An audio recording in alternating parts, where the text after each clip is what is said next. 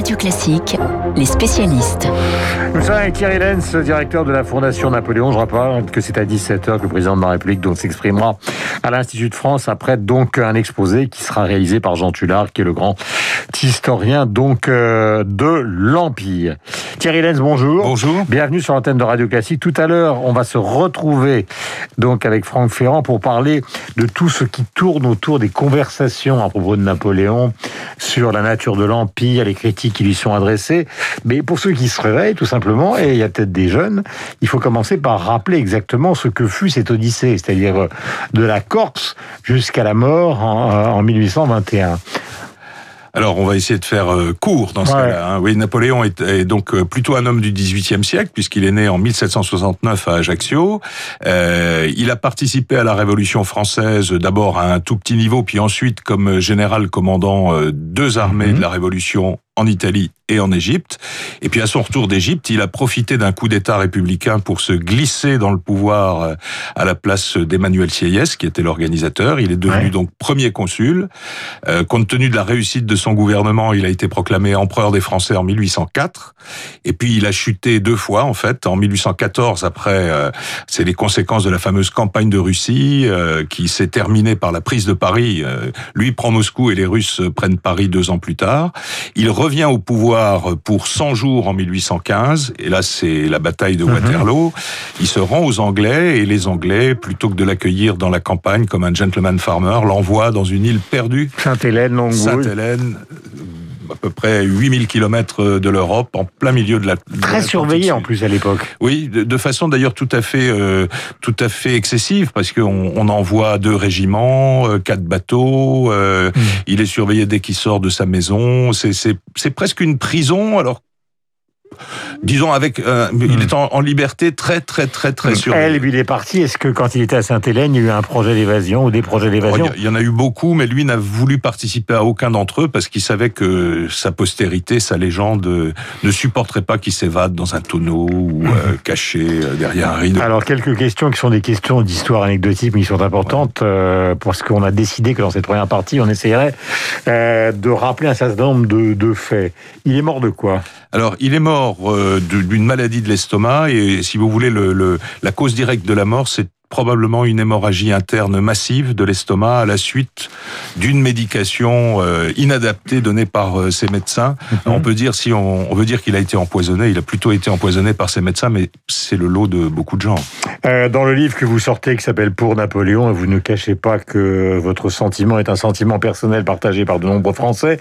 Il y a aussi ceux qui, évidemment, à propos de l'esclavage, à propos de sa position concernant donc les femmes, et d'abord c'est le cas d'Elisabeth Moreno, donc qui est ministre du gouvernement d'Emmanuel Macron, qui le critique. Mais alors, ce qui est intéressant, puisque nous faisons l'historique, c'est que ça a commencé très tôt, parce que ce gigantesque personnage qui est Chateaubriand, par exemple, je l'ai cité, après le despotisme de sa personne, c'est le despotisme de sa mémoire qu'on célèbre. Donc ça, la, la contestation de Napoléon, elle, elle fut, Ah oui. elle fut immédiate. Oui, l'image d'un Napoléon euh, tyrannique et seul au pouvoir, euh, tout tranquille pendant 15 ans, ça, ça n'existe pas. Il y a eu des oppositions tout le temps.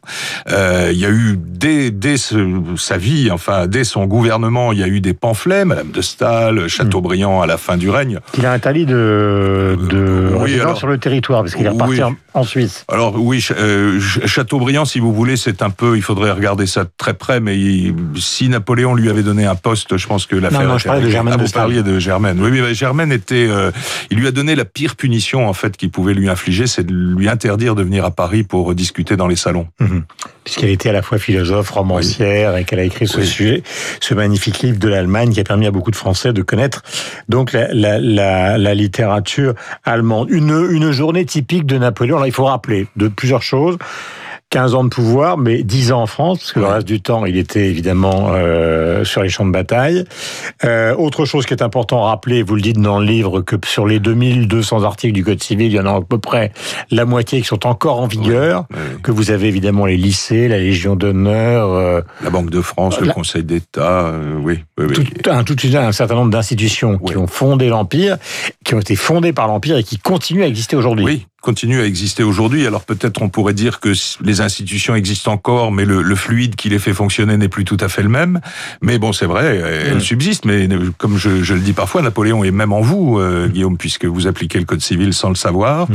euh, et que je dirais que c'est même maintenant et à l'heure de votre mort, puisque ah bah, le droit des successions date de 1804. Mm. Alors des admirations qu'on ignore, euh, que vous rappelez, euh, diverses, puisque euh, Dieu sait que les Anglais n'ont pas tellement aimé cette période. Et Waterloo a été évidemment euh, la fin de, de l'Empire. Mais Churchill admirait Napoléon, comme Staline d'ailleurs. Oui, Churchill, Staline, Wellington, le vainqueur de Waterloo, avait une collection mm. napoléonienne absolument unique qu'on peut voir aujourd'hui euh, dans, dans sa maison. Les Anglais ont toujours été ambivalents par rapport à lui. C'est-à-dire que le, le, les Britanniques, même à l'époque de Napoléon, étaient très divisés. Mm. Simplement, c'était le Parti conservateur qui était au pouvoir et qui avait mis une chape de plomb euh, mm. sur ce sujet. pendant la captivité de Napoléon à Sainte-Hélène, il y a tous les mois une intervention à la Chambre des communes pour critiquer le gouvernement sur la façon dont on le traite. Mhm. Au moment de l'annonce de la mort de Napoléon euh, en Angleterre, au mois de juillet 1821, et il y a euh, les seules vraies manifestations de tristesse collective ont lieu à Londres. Mhm. Donc vous voyez, il y, a, il y a aussi de leur part, et d'ailleurs aujourd'hui encore, trois des plus grands historiens napoléoniens enseignent à Oxford.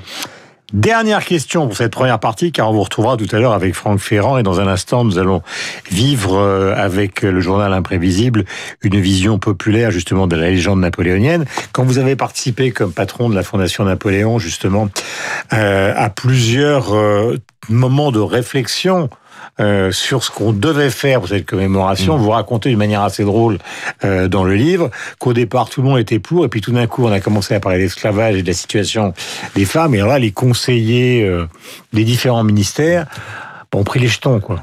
Oui, c'est ça. C'est on a, j'ai assisté à des scènes absolument euh, euh, étonnantes, presque amusantes, quoi, de de, de, de gens qui, euh, bah, c'est vrai, ils étaient en milieu de carrière, donc ils pensaient à la suite. Alors il fallait absolument pas gêner la ministre, etc. D'ailleurs, faut le dire, Madame Bachelot était pas très favorable aux commémorations, et je pense que c'est le président de la République qui a pris vraiment la décision.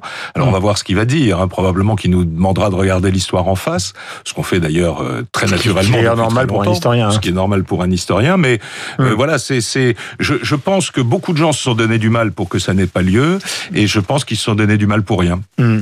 Dernier point, puisqu'on l'a entendu sur l'antenne de Radio Classique, Luc Ferry disait Napoléon, très bien, jusqu'en 1804, Boucher à partir de 1804. Oui, alors je ne veux pas non plus, je sais qu'il est un habitué, ici c'est notre philosophe préféré, mais enfin quand même, c'est vrai qu'avec des opinions pareilles, il n'est pas étonnant que lorsqu'il était ministre de l'Éducation nationale, l'enseignement de l'histoire soit tombé aussi bas. Ah, et donc pour la vacherie, vous êtes très fort, vous le matin à 7h49, il vous répondra.